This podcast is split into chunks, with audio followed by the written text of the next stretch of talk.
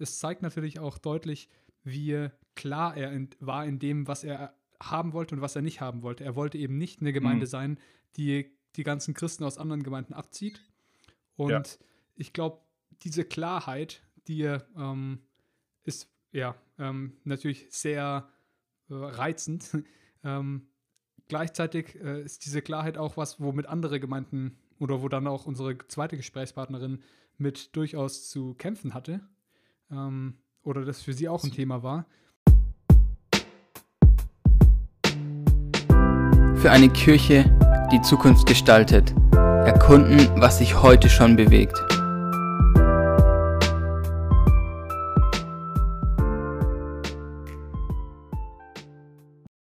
Herzlich willkommen zu einer neuen Folge des Ecclesiopreneur Podcasts. Ähm, ja, heute wollen wir ein bisschen Rückschau halten über die letzte Serie zum Thema Gemeindegründung. Und zwar wollen wir nochmal die einzelnen Gemeinden durchgehen und schauen, ja, was waren für uns Highlights, was die einzelnen Gemeindegründer gesagt haben. Und ähm, am Ende wollen wir noch ähm, auf eine Rückfrage ähm, eingehen und die auch nochmal, da werden auch die Gemeindegründer sich nochmal dazu ähm, äußern. Genau, bin hier auch wieder zusammen mit den Boys, Micha und Maxi. Ja, hi.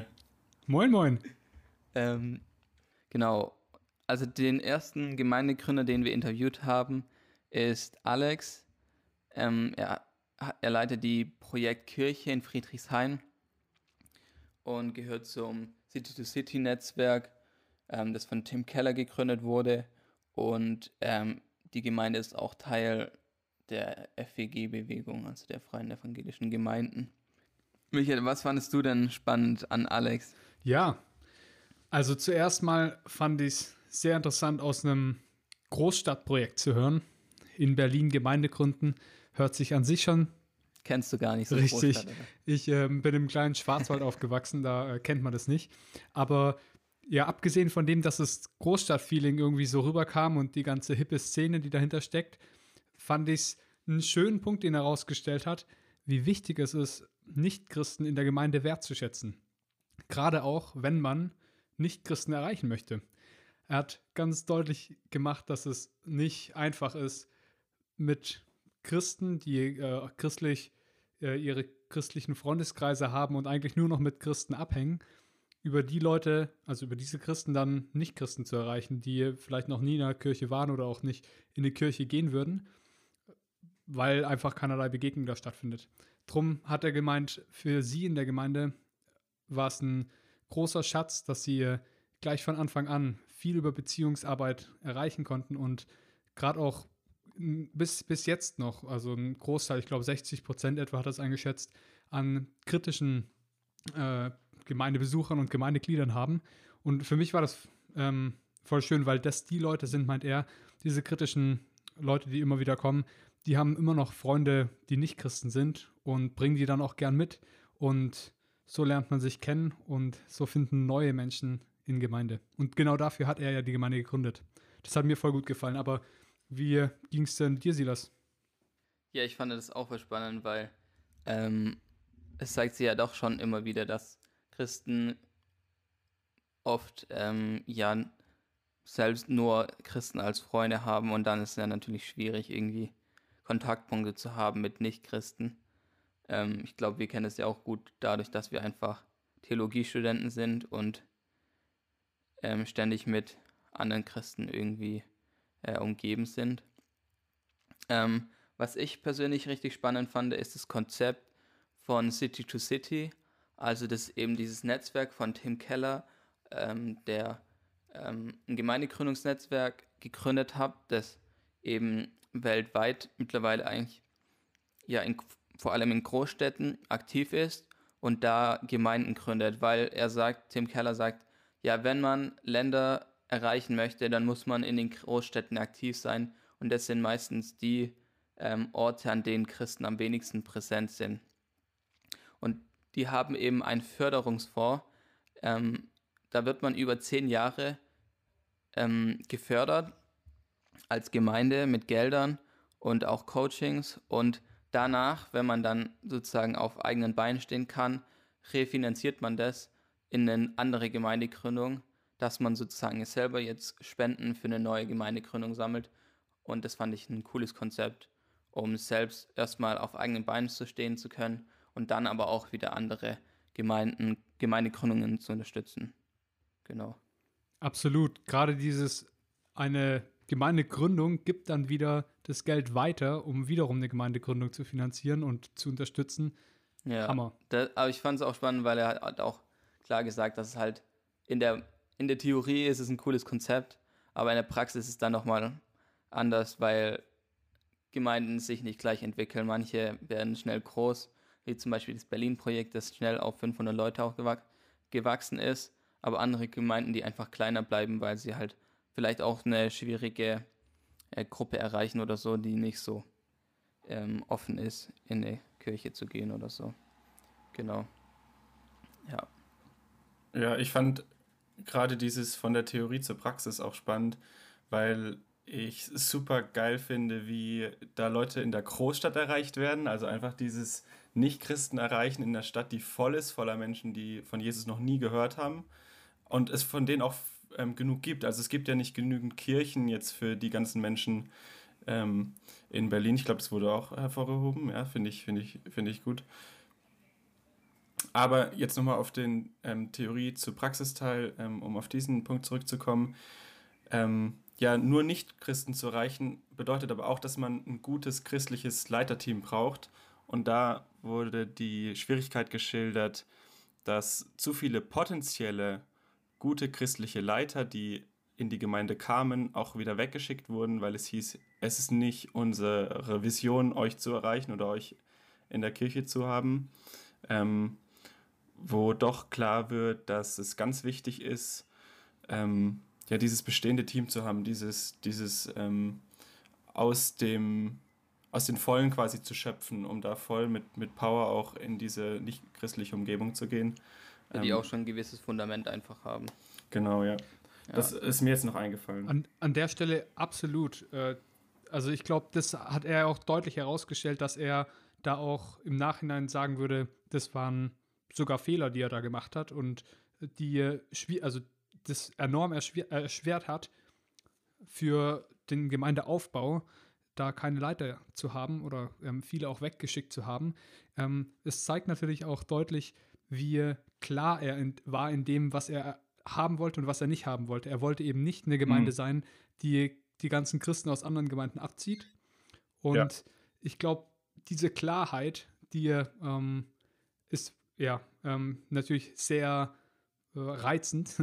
ähm, gleichzeitig äh, ist diese Klarheit auch was, womit andere Gemeinden oder wo dann auch unsere zweite Gesprächspartnerin mit durchaus zu kämpfen hatte. Ähm, oder das für sie auch ein Thema war. Und zwar die Lotte. Willst du kurz was zur Lotte sagen, sie das, was ähm, die Lotte.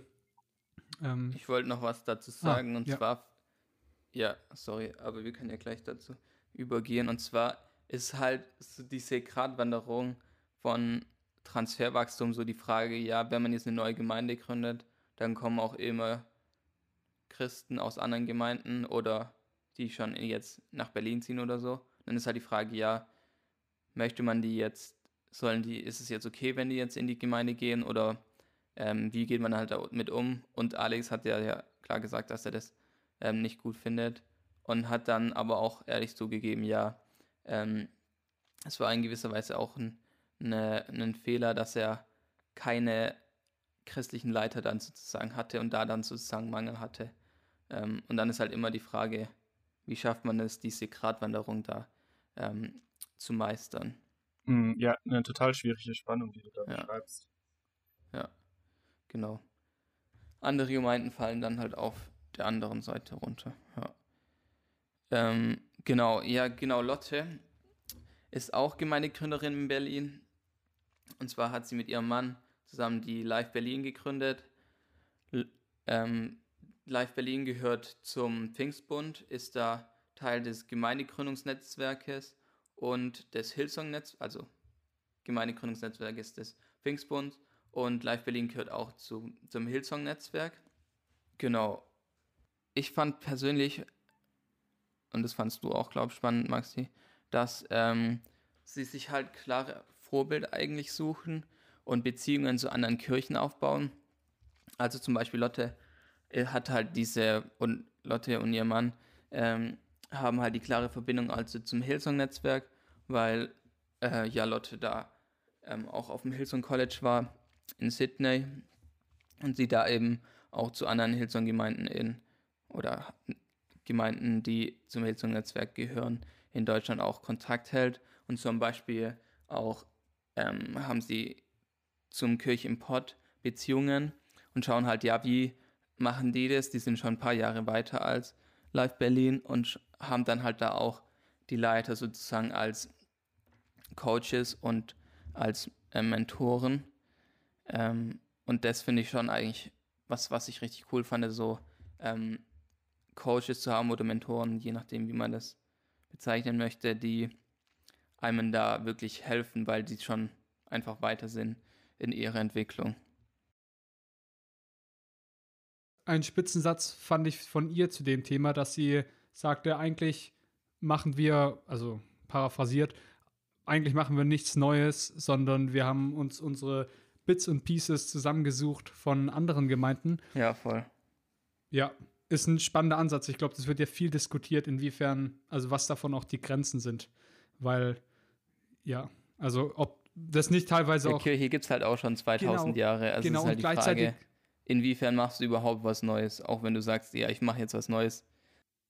Ja, und dann natürlich gleichzeitig die Frage, ob die Kontextualisierung, die ja, Ja. immer wieder gefordert wird, Genau. ob die ja. nicht damit eigentlich zur, äh, ja, zunichte wird oder überhaupt nicht stattfindet, wenn man aus anderen Kulturbereichen ja viele Dinge dann auch tatsächlich fast direkt kopiert. Aber ähm, ja, das ist, denke ich, eine Anfrage, die natürlich immer bestehen bleibt. Und wir lernen natürlich immer, und das ist her positiv her hervorzuheben, wir lernen von anderen Gemeinden und das, da haben sie mit Kirche und Pott, glaube ich, Ansprechpartner gefunden, die ihnen auf jeden Fall voraus sind und damit ein gutes Vorbild sein können. Ja, ich fand auch, dass nochmal zu Alex, dass die sich wirklich voll die Gedanken gemacht haben, weil sie jetzt auch mit Friedrichshain ist halt kein, sag ich mal, kein einfaches Pflaster ähm, und sich wirklich geda Gedanken gemacht haben, ja, wie ist der Kontext, wie ist die Kultur in Friedrichshain und dann da wirklich auch ähm, angesetzt haben. Das fand ich spannend. Ja. Ja, du hast, du hast gerade äh, schon wieder äh, nochmal Alex ähm, erwähnt. Da hatte ich äh, vorher ja schon äh, angesprochen, dass es durchaus beim, oder das, der Max hat es ursprünglich angesprochen, dass die äh, Schwierigkeit durchaus entstanden ist, zu viel Klarheit in dem zu haben, wie man Leiter, äh, beziehungsweise wie man Christen aus anderen Gemeinden auch wegschickt. Und ähm, diese Klarheit, die der Alex hatte, ähm, ist auch ein Thema für Lotte gewesen. Das ist mir von dem Interview auch nochmal ähm, hängen geblieben. Und zwar die Frage, wie kann ich Leute mit Klarheit, gerade auch in einer anfänglichen Situation von einer Gemeindegründung, leiten und den klares, eine klare Vision vermitteln und gleichzeitig nicht vor den Kopf stoßen. Sie hat davon berichtet, wie äh, teilweise anfangs Leute da waren und sie wollte ihn nicht vor den Kopf stoßen, hat gesagt, hier, ähm, also hat nicht ganz klar gemacht, wo es hingeht und was sie sich unter der Gemeinde vorstellt, wie die Gemeinde dann später aussehen soll. Und als die Leute es dann ein bisschen rausbekommen haben, war es für sie so, oh, da wollte ich ja gar nicht hin und ähm, haben sich dann eher distanziert von der Gemeinde. Und das ist was, was, denke ich, ja, einfach, was man wichtig, äh, ist eine wichtige Spannung, die man äh, im Vorhinein schon wissen muss. Wie kann ich leiten mit Klarheit und gleichzeitig den Leuten nicht vor den Kopf stoßen? Und da haben, denke ich, beide Gemeinden auf ihre Weise gelernt. Mhm. Und dann auch diesen Leuten ähm, einen Vertrauensvorschuss zu geben, das ist mir auch noch hängen geblieben. Sozusagen, okay, du bist jetzt an dem Punkt, ähm, du hast unsere Vision gecheckt, du stehst da voll dahinter und dann auch zu sagen, okay, let's go, du bist jetzt auch dran. Und das auch vielleicht frühzeitiger zu machen, als jetzt nach einer langen theologischen Ausbildung, nach einer ähm, langen Auseinandersetzung, ähm, nach langen Gesprächen irgendwann zu sagen, okay, jetzt darfst du auch leiten in der Kirche. Jetzt geben wir dir einen Vertrauensvorschuss, der vielleicht auch in, ihr, ähm, in dem Kontext von Live Berlin bei Lotte schneller gegeben wird, als jetzt vielleicht in der Landeskirche. Ist jetzt einfach mal eine. Oder in einer großen Gemeinde. Also da geht man halt, also ich glaube, keine Ahnung, meine Erfahrung, also ich komme halt aus einer eher kleineren Landeskirche und wenn du da halt Bock hast, was zu machen, zumindest ist meine Erfahrung, dann wird dir da auch schnell mhm. ähm, Vertrauen geschenkt. Mein Ding ist eher so, wenn du halt in irgendeiner großen Gemeinde bist, mit hunderten von Leuten, da kennen dich die Leiter nicht, das ist nicht so persönlich, dass du da erstmal eine Aufgabe irgendwie bekommst, mhm. glaube ich, dauert eher. Und das, ja, hast du voll länger. recht. Ich glaube, ähm, was ja. ich für mich persönlich sogar sagen würde, ist, dass es einfach ganz herausragend ist, wenn eine Kirche es schafft, eine Gemeinde es schafft, dich als Individuum auch zu sehen und dir dieses Vertrauen zu schenken. Also ich habe das auch immer wieder erfahren dürfen und würde sagen, das ist eine ganz große Stärke, egal ob das jetzt die Landeskirche ist oder die, eine freiere Gemeinde. Vielleicht kann man da auch gar nicht so sehr ähm, sagen, wo das jetzt eher stattfindet und wo auch nicht. Aber dass es passiert, ist vielleicht auch das Entscheidende und dass ähm, da durchaus auch ein, ein, Wagnis passieren darf, wo man Leute vielleicht ähm, eher in eine Leitungsposition oder eher in die Mitarbeit bringt, als jetzt ähm, passiv abzuwarten. Zu dem Vertrauensvorschuss, als Lotte das gesagt hatte, hat es mich sofort an Saying auch von Craig Groeschel erinnert, der da als Leitungsmaxime auch sagt, dass, äh, ja, ich glaube, es heißt irgendwie in die Richtung, uh, Trust is given, Mistrust is earned. Also einfach eben genau, was ihr schon gesagt habt an sich will man immer wieder oder soll man immer wieder den Vertrauensvorschuss geben. Und ja, sie hat auch gleichzeitig gesagt, dass es gar nicht so einfach ist und gerade dann schwer wird, wenn Leute immer wieder Sachen an die Wand fahren. Mhm. Ja. Verständlich. Wollt ihr da noch was hinzufügen oder? Sehr schön. Cool, dann kommen wir zum, zum dritten Interview. Und zwar war das der Johnny, Johnny ähm, ist einer der Leiter der White Church in Weil am Rhein. Und ähm, genau, die White Church ist aus dem CVM entstanden, ähm, weil sie gesehen haben, ja, wir haben ganz viele Mitarbeiter, also so im jugendlichen, jungen Erwachsenenalter, ähm, die keine geistige Heimat haben, also die finden sich so nicht so richtig in der Landeskirche. Und deswegen haben sie sich gefragt, ja, können wir nicht einen Ort schaffen, an dem die nach Hause kommen können. Und dadurch ist eine Kooperation entstanden mit der Landeskirche und dem CVM, dass sie jetzt in einer der Kirchengemeinden das Gebäude bekommen, es nutzen dürfen. Und da eben die White Church stattfindet. Genau. Und das ist halt voll spannend, weil zum einen Landeskirche nicht dafür bekannt ist, neue oder Micha guckt schon ganz enttäuscht, oder wie war dein Gesicht? Ich habe mir nur gedacht, naja, man kann es positiv formulieren und kann einfach sagen, ja, es äh, ist genial, wie, also was da für neue, ja, was genau. da für genau. neue Move reinkommt. Das wäre mein zweiter Punkt genau. gewesen. Ja, also dass Landeskirche nicht dafür bekannt ist, innovativ zu sein und deswegen es umso cooler ist, ähm, dass da was Neues entsteht. Und, und genau, und CVM und Landeskirche neue Wege gehen. Richtig sie das, ja, und äh, die gemeinsam vor allem die Wege gehen. Ja. Das ist ja, also das ist genau das Spannende. Dass die, und es gibt auch mittlerweile Land nicht nur eine, sondern schon mehrere White Richtig, ja. Es entstehen und, noch mehr. Genau, eben. Und, und da würde ich sagen, das ist der springende Punkt. Die haben jetzt mal ein Modell, so eine Modellkirche, äh, fahren die da in Weil am Rhein und jetzt sind wir einfach mal gespannt, was da rauskommt. Die sind noch so jung und erstmal ist es natürlich eine geniale ja, Voraussetzung. letztes Jahr, Ende letzten Jahres haben die wirklich gestartet. Ja. Und die Voraussetzungen, die sie haben, sind für Gemeindegründung eher untypisch. Also, dass sie ein, ein hoch, also wirklich ganz neues Gebäude haben und dann auch schon eineinhalb äh, Stellen, die Vollzeit besetzt sind. Also, das ist schon genial, was Krass, da abgeht. Ja. Und darum ist es ein Potenzial, was da auch von der Landeskirche aus ausgeschöpft wird, also dass sie das auch finanzieren. Und gleichzeitig natürlich mit dem CVM, die personale Kraft, die die da reinstecken, ist einfach toll. Und äh, ich glaube, also für mich war das eine Hoffnungsperspektive.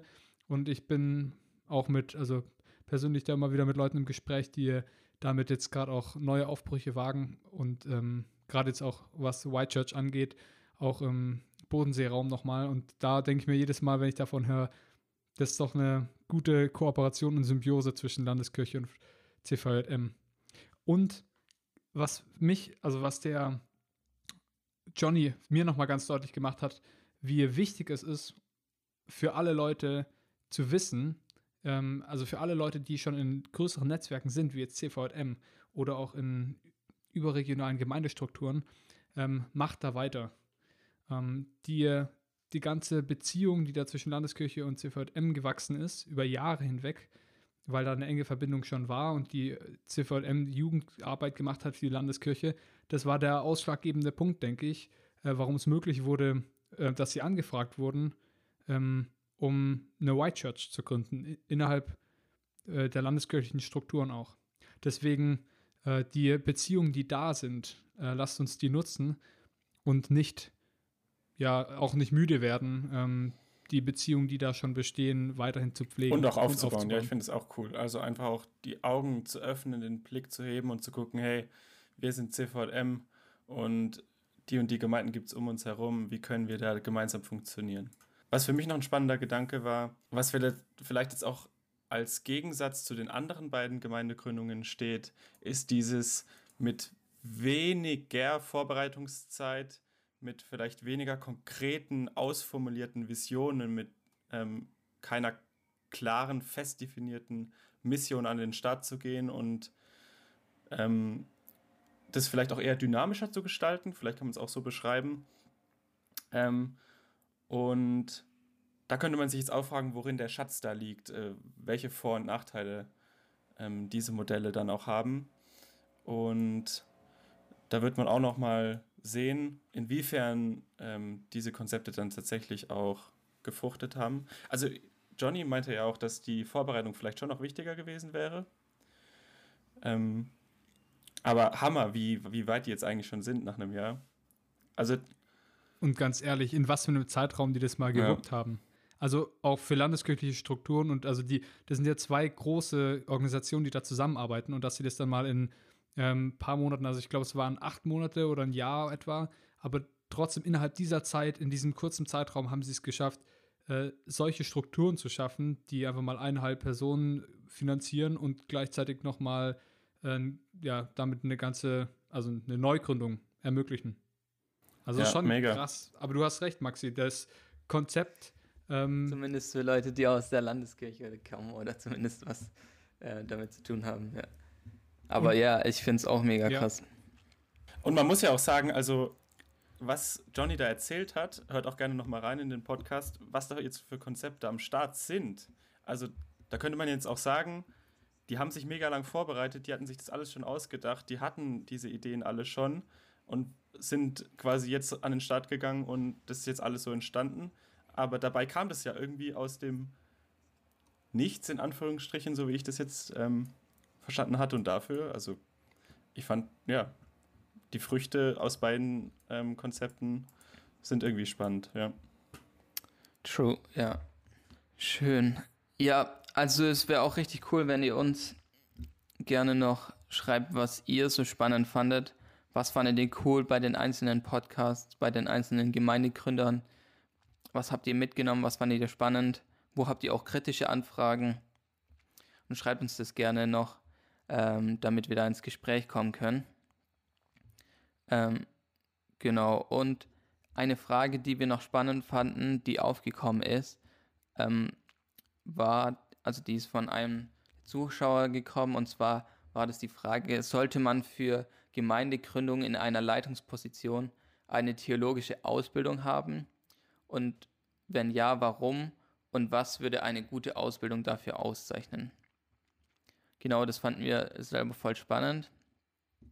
Und also ich fand zum Beispiel, als ich die Frage gehört habe oder gelesen habe, ähm, fand ich spannend und hätte jetzt so aus dem Bauch heraus, hätte ich gesagt, ähm, ich weiß nicht, ob man eine Ausbildung braucht, aber ich würde schon sagen, dass man auf jeden Fall, dass es wichtig ist, eine theologische Grundkenntnis zu haben, die jetzt nicht nur auf Bibelwissen basiert, sondern auch ähm, auf theologischem Wissen, ähm, weil man ja auch ähm, zum Beispiel Kontextualisierung und solche Sachen ähm, ja, man sollte halt wissen, wovon man redet, ähm, wenn man halt versucht, neue Leute zu erreichen ähm, mit einer Gemeindegründung.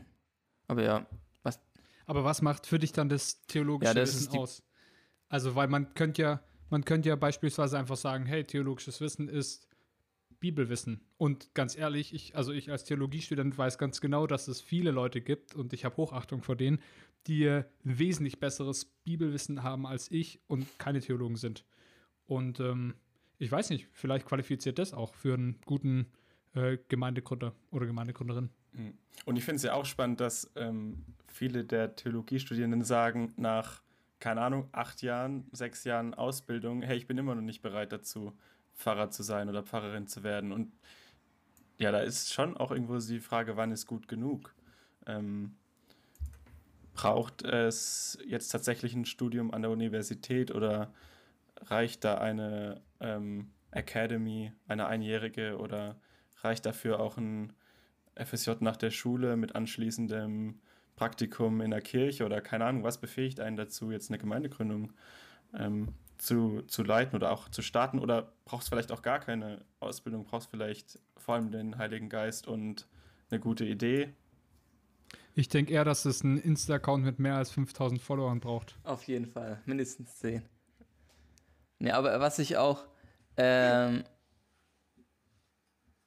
was, und das ist so, das ist jetzt irgendwie so meine persönliche Erfahrung auch, ähm, dass man halt auch einfach so diesen ähm, Konsens wiedergeben kann von wegen, ja, ähm, ich bin ein Sünder, ich bin, äh, Jesus ist für meine Sünden gestorben und deswegen musst du dich jetzt für Jesus entscheiden und so.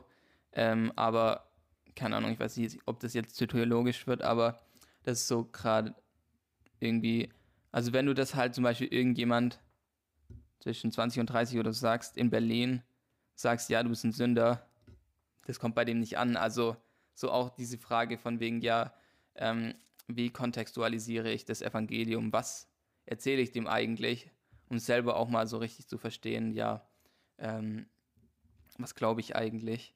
Ähm, und da sprachfähig zu werden, ähm, um wirklich in einfachen Worten vielleicht auch zu erklären, ähm, um was es da geht.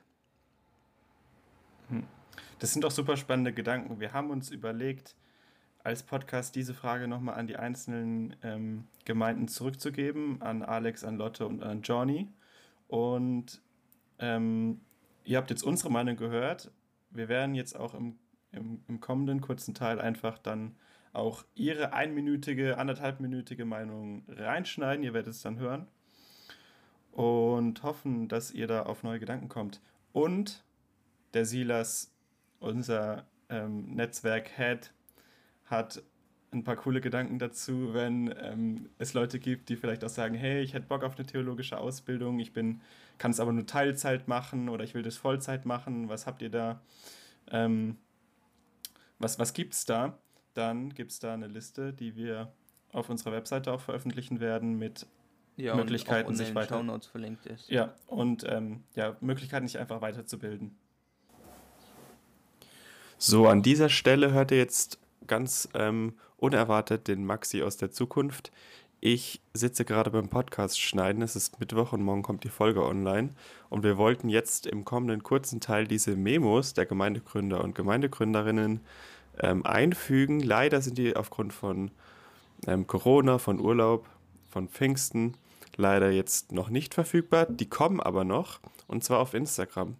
Ähm, followt uns doch einfach auf Instagram und dann werdet ihr das mitbekommen. Wir werden diese Antworten versuchen irgendwie in unserer Story oder in, ähm, in einem Post einfach zu veröffentlichen und ähm, hoffen, dass ihr es trotzdem mitbekommt, weil die ähm, werden nämlich, glaube ich, ziemlich cool. Da kommen wir einfach nochmal in eine kleinere Auseinandersetzung ähm, beziehungsweise ins Gespräch.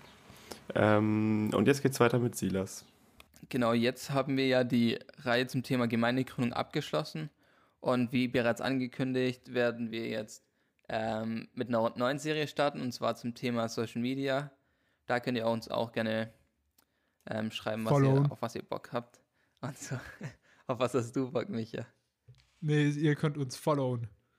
Ach so, ja genau. Falls ihr uns noch nicht auf Instagram oder Facebook, also wir sind vor allem auf Instagram aktiv.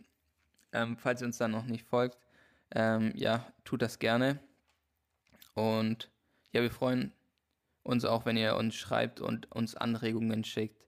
Ähm, und wenn ihr den Podcast auch gerne weiterempfiehlt und auf iTunes etc. bewertet. Genau. Zum Abschluss muss ich jetzt doch nochmal, also falls es CVMler gibt, die jetzt tatsächlich immer noch zuhören, dann habe ich euch vergessen zu grüßen, ähm, als es um Johnny ging. Ich grüße euch hiermit nochmal alle, weil ich bin nämlich im CVM Karlsruhe groß geworden. Ich wollte das nochmal kurz einwerfen. Und mir liegt der CVM auch sehr am Herzen, deswegen hat es mich umso mehr gefreut, dass wir auch einen Johnny interviewt haben. Ähm, also Grüße gehen raus an alle CVM. Ja, und vor allem die aus Karlsruhe. nice. Sehr cool. Habt ihr noch ein Schlusswort oder wolltet ihr noch was zum Ende sagen? Noch eine andere Liebeserklärung. Micha, willst du noch eine raushauen? Äh, ich glaube, nee, ist uncool. Willst du noch deine Oma grüßen? Die hört nicht mehr. Schade. Okay, cool. Dann ähm, bis zum nächsten Mal. Bis bald. Ciao. Ciao, ciao.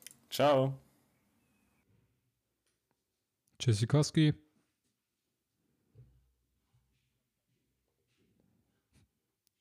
Ich habe nicht aufgenommen. Spaß. Wenn dich Dinge aus der Episode angesprochen haben, kannst du einfach mal in den Show Notes nachschauen, da gibt es noch mehr Informationen. Ansonsten freuen wir uns, wenn du den Podcast bewertest oder bei Social Media teilst. Das würde uns sehr helfen. Wenn du Anregungen hast, schreib uns gerne auf Instagram. Ansonsten bis bald. Ciao.